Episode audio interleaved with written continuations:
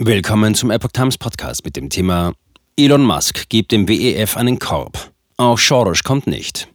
Ein Artikel von Reinhard Werner vom 17. Januar 2023.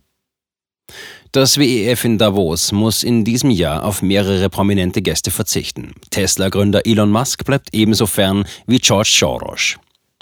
Noch bis zum Freitag wird das jährliche Treffen des Weltwirtschaftsforums WEF in Davos andauern. Am gestrigen Montag, 16. Januar, hat die Veranstaltung begonnen, an der etwa 2700 Persönlichkeiten aus Politik, Wirtschaft und Gesellschaft teilnehmen. Diesmal werden allerdings einige klingende Namen auf der Gästeliste fehlen. Unter ihnen ist der bekannte US-Milliardär und Investor George Soros, der lediglich die am Freitag beginnende Münchner Sicherheitskonferenz besucht. Eine weitere Absage kommt von Tesla-Gründer Elon Musk. WEF eine Gaunerbande und Sekte? Bereits im Dezember hatte Twitter-Erwerber Musk auf seiner Plattform angekündigt, er werde einer Einladung zum WEF nicht Folge leisten. Als Begründung nannte er, dass das zu erwartende Programm des Treffens Boring SF stinklangweilig anmute. Am vergangenen Wochenende reagierte er auf einen Artikel von Michael Schellenberger und Isabella Kaminska auf Substack. Darin hatten die Autoren das WEF als Gaunerbande und Sekte bezeichnet. Es sei intransparent und verfolge gefährliche Ziele. Sein Gründer Klaus Schwab betätige sich als Einflüsterer der Mächtigen und versuche auf diesem Wege Einfluss zu nehmen. An den Treffen des WEF nehmen unter anderem Politiker, Konzernmanager, Zentralbanken, Führungskräfte von Wall Street Banken und Prominente teil. Schwab zeigt sich auch regelmäßig auf internationalen Gipfeltreffen, unter anderem in Europa, Asien und Nordamerika. Das WEF ist in der Schweiz als gemeinnützige Stiftung anerkannt und hat kürzlich den Status einer internationalen Organisation zugesprochen erhalten. Musk. S in ESG steht für satanisch. Elon Musk hatte zwar auf Twitter einige Darstellungen über vermeintliche Ziele des WEF zurückgewiesen, allerdings veröffentlichte er am Wochenende auch ironisch anmutende Tweets. Am Vorabend des diesjährigen Treffens erklärte er, ich denke, ein gemischtes Regierungs- und Wirtschaftsforum hat seinen Wert. Das WEF ist mir zwar unheimlich, aber ich bin mir sicher, dass alles in Ordnung ist. Über das umstrittene ESG-Programm, das die ausdrückliche Unterstützung des WEF hat, erklärte er, das S in ESG steht für satanisch. Die sogenannte Umwelt-, Sozial- und Governance-Agenda soll Anreize für Unternehmen oder öffentliche Institutionen schaffen, um bestimmte Standards in den genannten Bereichen zu gewährleisten. Im Gespräch sind etwa Vergünstigungen wie Steuererleichterungen oder eine Berücksichtigung beim Rating der Kreditwürdigkeit. Schwab sieht eine solche Abkehr von rein fiskalischen Kennzahlen als Ausdruck des Stakeholder-Kapitalismus. Diese solle das rein auf Anteilseigner zugeschnittene Führungskonzept des Shareholder Value ablösen und externe Interessen berücksichtigen. Kritiker sehen in dem Konzept hingegen ein Einfallstor für ideologische Vorgaben und im Extremfall eine Einstiegsdroge zum Sozialkreditsystem. WEF klagt über Falschdarstellungen rechtsgerichteter Medien. Das WEF hatte Elon Musk 2008 in der Liste seiner Young Global Leaders aufgenommen. Der Tesla-Gründer erklärte jedoch, eine Einladung der Stiftung schon zum damaligen Zeitpunkt abgelehnt zu haben. Auf Twitter machte er sich jüngst auch über die Beschwerden des WEF-Geschäftsführers Adrian Monk lustig. Dieser hatte im vergangenen August in der kanadischen Zeitung The Globe and Mail über Anfeindungen von Seiten rechtsgerichteter Gruppen geklagt. Diese und russische Bots hätten unter Federführung des Messageboards 4chan eine Kampagne gegen das WEF gestartet.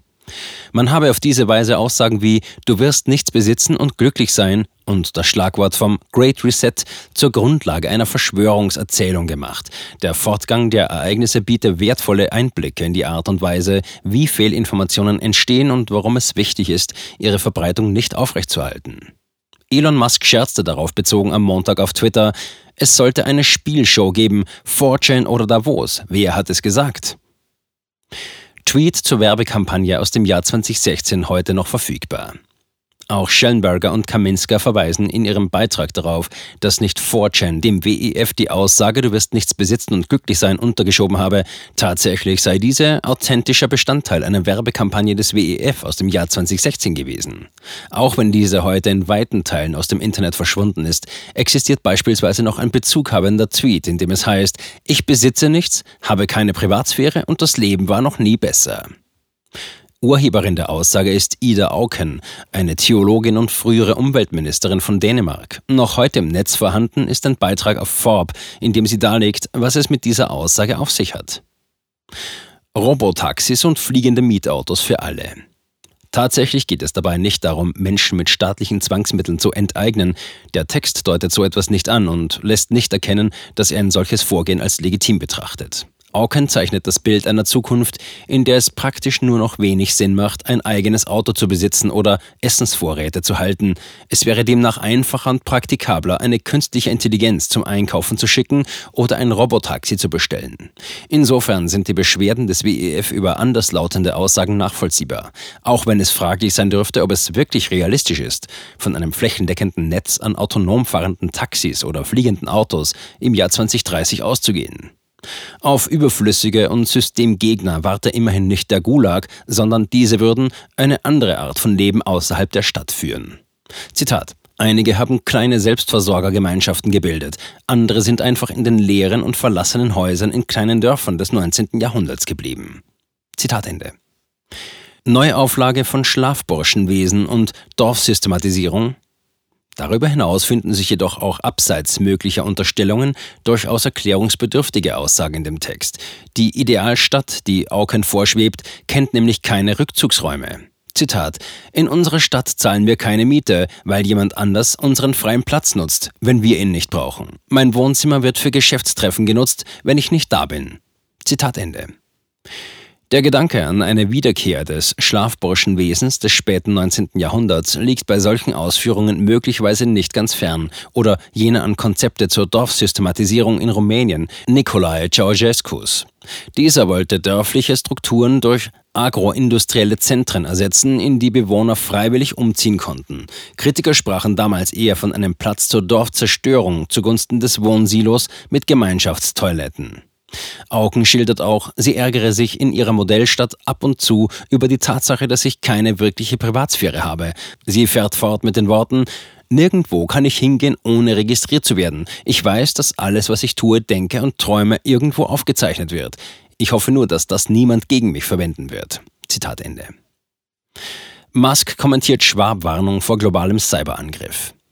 Elon Musk reagierte auch auf ein Video, das ein anderer Twitter-Nutzer geteilt hatte. In diesem ist ein Ausschnitt einer Schwabrede zu sehen.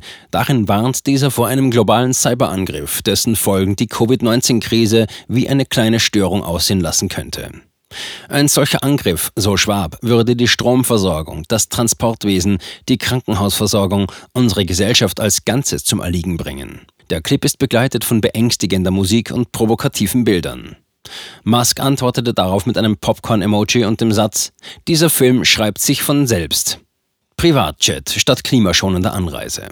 Das Motto des diesjährigen WEF-Treffens lautet Zusammenarbeit in einer fragmentierten Welt. Zu den thematischen Schwerpunkten gehört etwa der Themenkomplex Inflation und Rezession.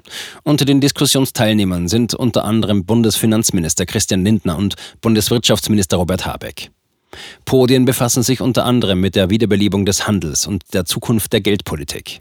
Insgesamt sind 56 Finanzminister, 30 Minister für Wirtschaft und Handel sowie 19 Notenbankchefs in Davos vertreten. Weitere Panels widmen sich Fragen des Klimaschutzes und der Sicherstellung von Ernährung und Energieversorgung. Der WEF rief zwar die Teilnehmer dazu auf, klimaschonend mit der Bahn anzureisen, allerdings deutet vieles darauf hin, dass in den meisten Fällen doch Privatjets in der einen oder anderen Weise involviert waren. Deutsche Bundesregierung prominent vertreten. Im Rahmen des Schwerpunkts zur Geopolitik wird der Ukraine-Krieg im Vordergrund stehen. Schwab hatte alle russischen Teilnehmer ausgeladen, die zuvor an der Tagung teilgenommen hatten. Stattdessen werden ukrainische Vertreter um Unterstützung und Hilfe beim Wiederaufbau werben. Auch NATO-Generalsekretär Jens Stoltenberg wird sprechen. Der als Vertreter einer realistischen Außenpolitik geltende Ex-US-Außenminister Henry Kissinger wird zum Thema historische Perspektiven auf den Krieg sprechen. Aus Deutschland nehmen auch Bundeskanzler Olaf Scholz und Bundesgesundheitsminister Karl Lauterbach an der Tagung teil. EU-Kommissionspräsidentin Ursula von der Leyen ist ebenfalls vertreten. Ein weiterer Schwerpunkt ist dem Themenkreis Arbeitsmarkt und Fachkräftemangel gewidmet. In den Debatten soll es unter anderem darum gehen, wie die Zukunft der Arbeit in der Post-Corona-Welt aussehen könne. Zudem geht es um Faktoren zum Erhalt der Arbeitszufriedenheit. Zumindest eine Branche dürfte sich während der Tagung nicht über mangelnde Auslastung beklagen. Wie der Wiener Express berichtet, waren die Escort-Agenturen in Davos schon Wochen vor dem Treffen restlos ausgebucht.